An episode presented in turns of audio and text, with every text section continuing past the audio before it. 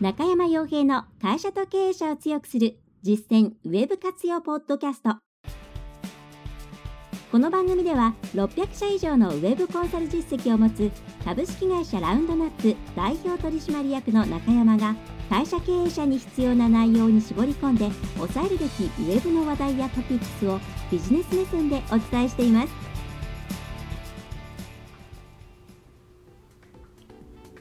皆さんこんにちは。ラウンドラップコンサルティングの中山です。それでは本日も会社と経営者を強くする実践ウェブ活用ポッドキャストを始めていきたいと思いますのでぜひとも最後までお聞きいただければと思います。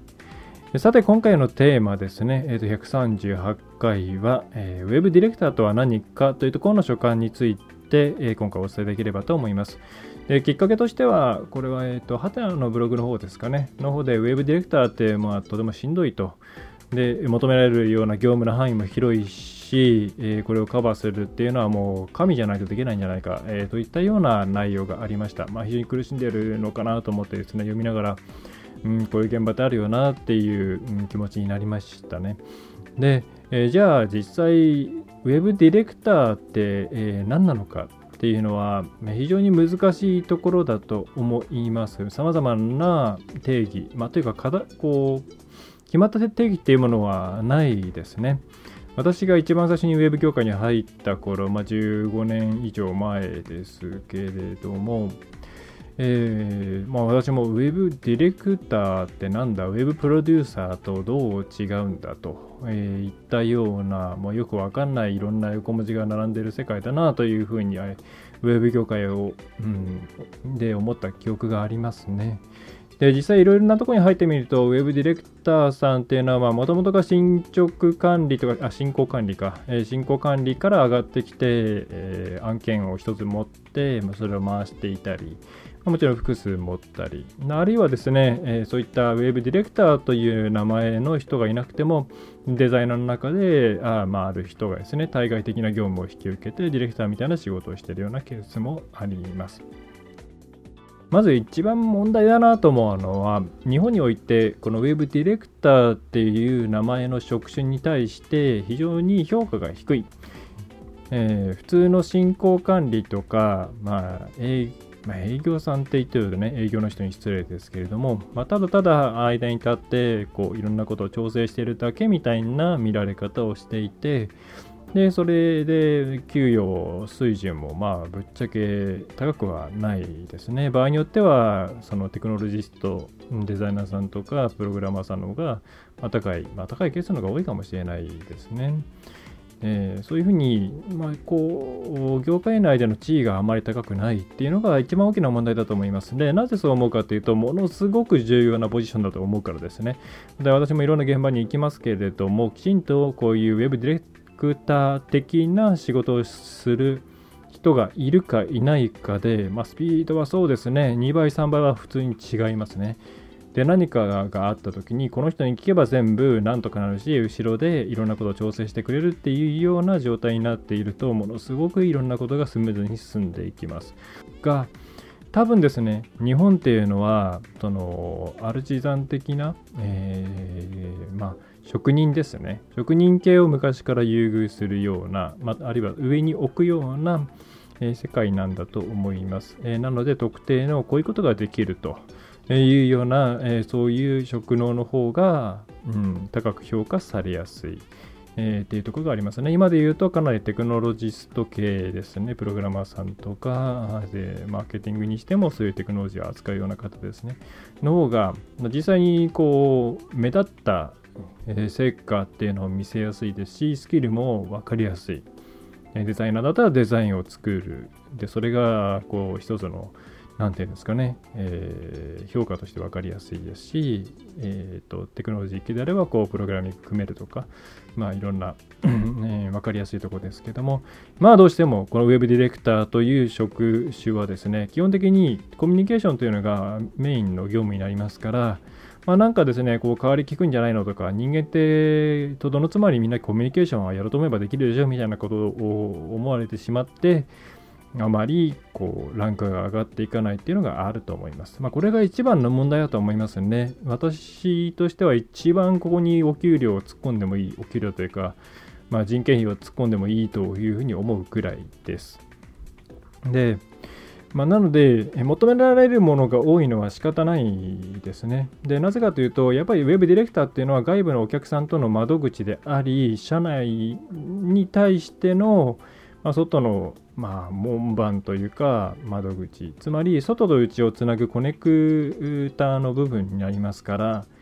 まあ、極論言えばですね、こういうコネクターになるような職業の方っていうのは、求められるスキルっていうのは、まあ、無限大なんですよね。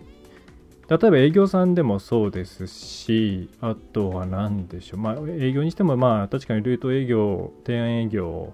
飛び込み営業読んで違いますけれども、えー、お客さんからいろんな聞かれるようなね、えー、職業、それから内部の調整をしなければいけないような職業、職業というか職種ですね、の場合には、まあ、キリがないんですね。それは、えー、経営者と対等に話ができた方がいいのは、それはいいに決まっている。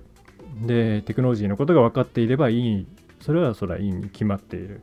情報収集をきちんとできた方がいい。それはいいに決まっている。で、ウェブ業界なんだからアクセス解析のこととか、ウェブマーケティングのこととか、統計学のこととか、それは知ってるに越したことはない。営業さんが商品知識を学ぶことと同じように、えー、この業界の中のいろんな常識っていうのを押さえておいてもらった方がいいに決まってるんですね。で、えー、なので、えーまあ、ウェブディレク例えばウェブデザイナーだったら、まあ、デザイン前のことができれば、まずはいいよねっていうふうになるんですけども、まあ、そういうふうに定型的な仕事の枠がないウェブディレクターとか、あるいは間に立って入る、その、まあ、コンサルタントも結構そういうところあるんですけどね、全部できるみたいな感じの印象を持たれていますが、えー、まあ、いろんなことも実際こう依頼されますからね、えーまあ、そういうところの場合は、いろんなことをですね、えー、いろんなスキルを求められるっていうのは仕方ない。で、なんでかっていうと、それはあの、えー、仕事としてバックとしてるからですね。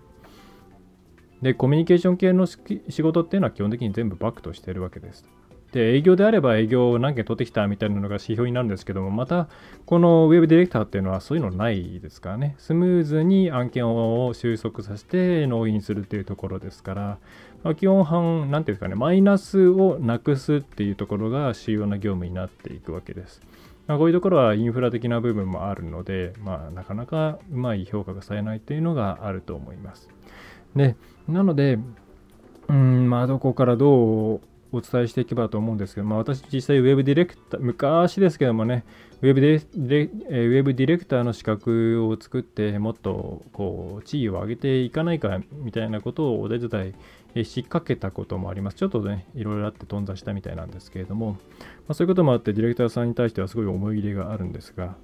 まあ、まずはですね、えーと、制作会社の方々としては、ウェブディレクターというものはものすごく重要な業務だということを理解していただきたいと。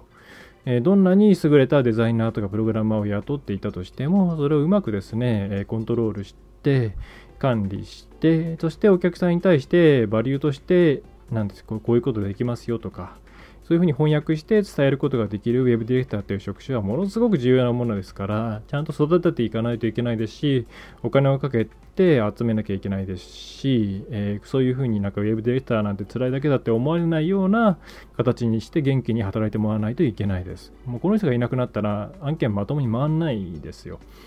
で、えー、まあ、このうんとブログを書いた方が、まあ、絶望したっていうかですね、えー、わっと思ったそのウェブディレクターに求められるスキルっていうものがまあ記事としてあるんですけれども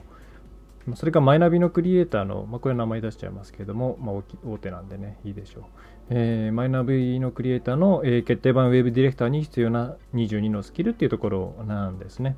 で、これがまあ確かにリーダーシップとかマネジメントスキルとかコミュニケーションスキルとかそういったものから始まって、えー、ドキュメント作成スキルとかプレゼンションスキルとか、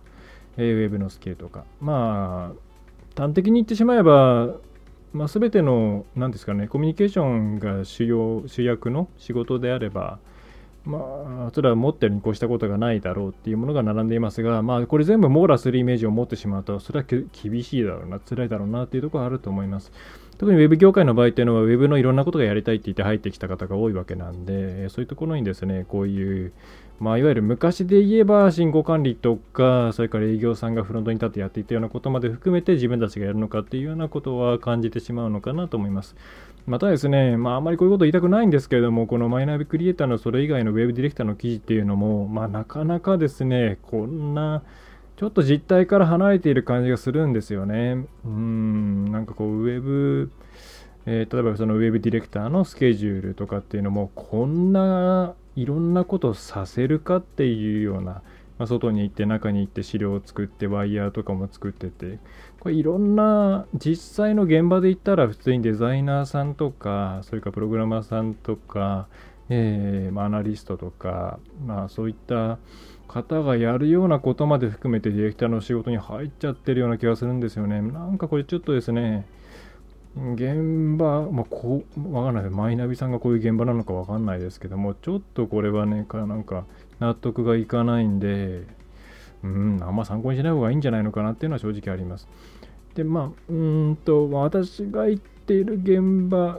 関わっている現場なんかだと、とまあ、ディレクターさんっていうのは基本的にとにかく窓口に徹してもらって今中で何が起こっているかっていうのをすぐじゃなくてもいいのでえー、確認して、こちらに分かりやすいように伝えてくれる。で、その時に相手の立場に立って、えー、知りたいこととかっていうのを先回りして教えてくれたり、まあ、それが分からなかったら、まあ、何知りたいですかっていうのを確認してもらって、適切な答えを、返して、えー、くれると。それから、え、社内のこう意思の統一とか、え、そういうことを行ってくれて、まあ、その毎月の定例とかできちんといろんな進捗を教えてくれるような、えそういう、え窓口として機能してもらえている。そこに徹してもらってますね。なので、その例えばアクセス解析ってようわからんですとか、それから、なんだろう、え、プログラマー、プログラムとかよくわかんないっていう方も普通にいますけれども、まあもちろんね、その方が、あ、こんな感じなんで多分プログラマーさんこの辺が大変だと思うんです。まあ一応確認してみますけれども、ちょっとここはきついかもしんないですねっていうのをその場で言えればもちろんいいんですけれども、まあそこまで求めるのはしんどいんじゃないかなというか、それは、うーん確認して、え、それを分かりやすく伝え返してくれればいいんじゃないの？っていうふうに思います。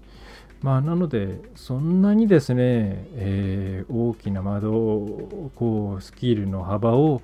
想定しなくてもいいんじゃないかなって思いますね。えー、実際、現場だと、まあ、ウェブディレクター多分足りないんで、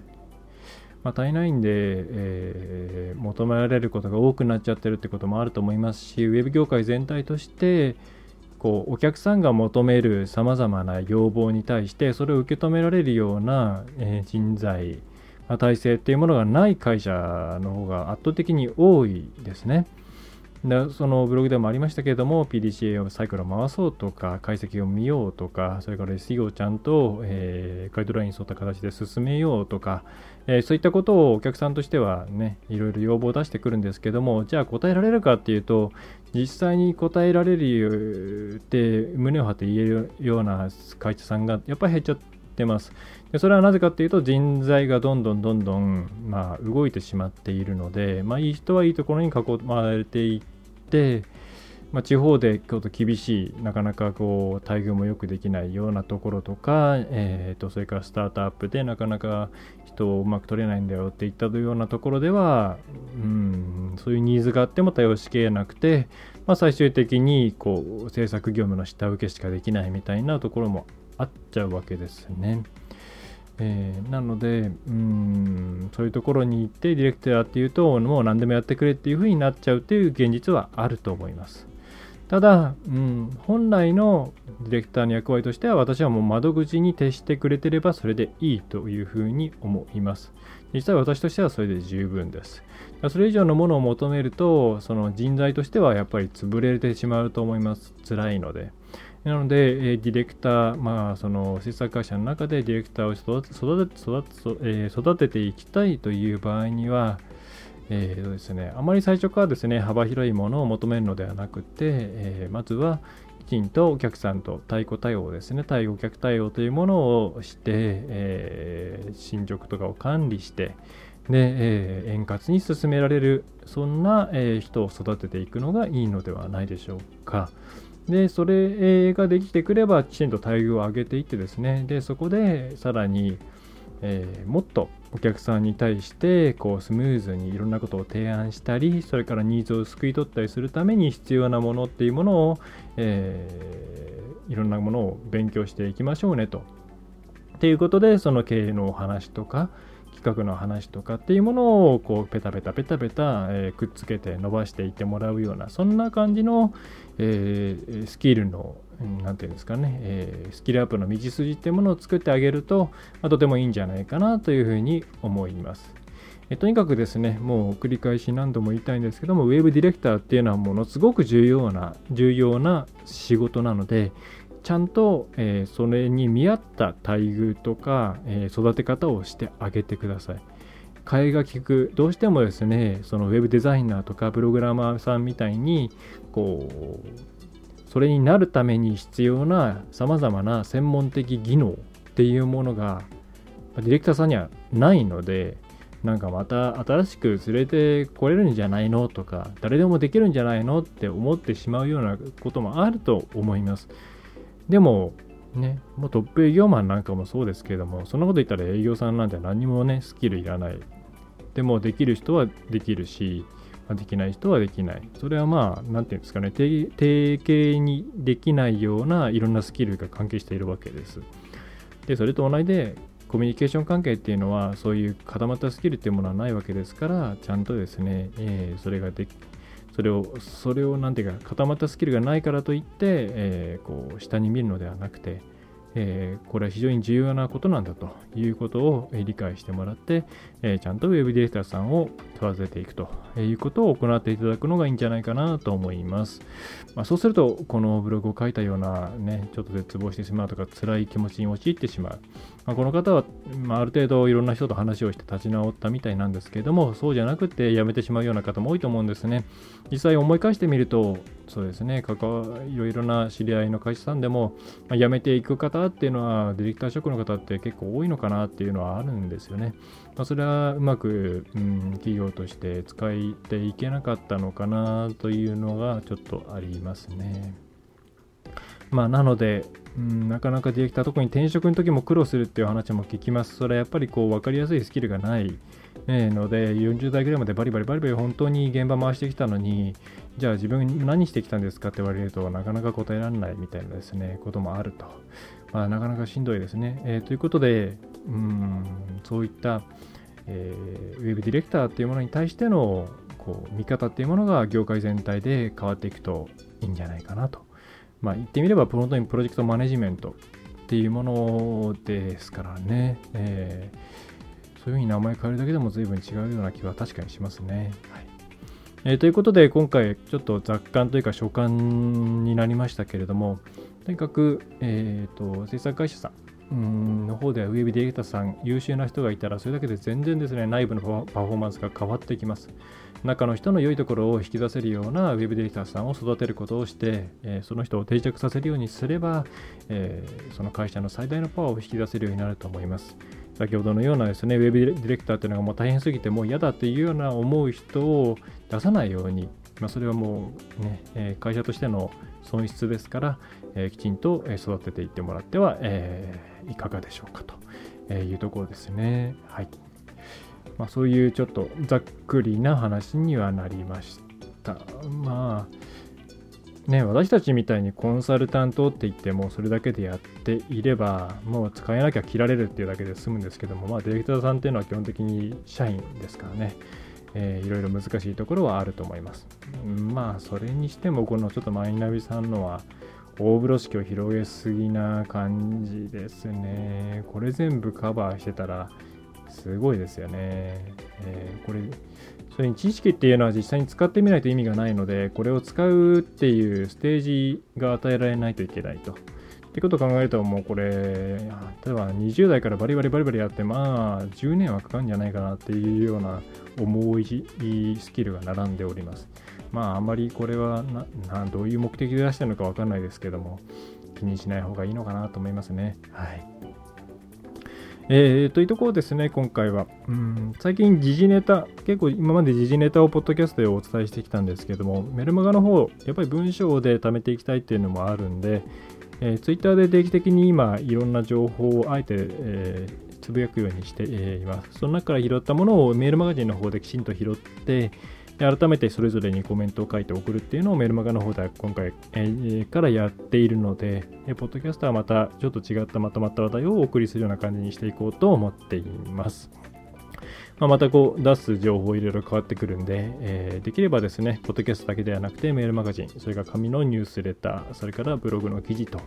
いうあたりをうまく、えー、全部カバーしてもらえると、えー、いろんなことを受け取ってもらえるんじゃないかなと思います。あとですね、書籍、えー、絶賛発売中です。えー、特設サイトの方で、えーと、アウトテイクの方の動画を、えー、いいねとかしてもらったら、えー、手に入れられるようにしていますし、またレビュー書いていただいたら、レビューの URL を送ってもらうと、えー、無料で簡易の簡単、簡易ウェブ診断、ウェブ診断というかホームページ診断ですね、を行えるフォームがありますので、ぜひですね、ブログなり、Amazon なりに、えー、レビュー書いていただいて、えー、それが星1個であったとしても、ちゃんと私は診断をします。えー、なので、えーえー、実際に正直なところを書いていただければと思います。はい、それでは今回のポッドキャストは以上になります、えー。ランドナップコンサルティングの中山がお送りいたしました。最後までお聴きいただきましてありがとうございました。今回の内容はいかがでしたでしょうか？ぜひご質問やご感想をラウンドナップコンサルティングのポッドキャスト質問フォームからお寄せください。お待ちしております。またホームページにてたくさんの情報を配信していますのでぜひブログメールマガジン郵送ニュースレターや各種資料 PDF もご覧くださいこの世からウェブを活用できない会社をゼロにするを理念とする株式会社ラウンドナップがお送りいたしました。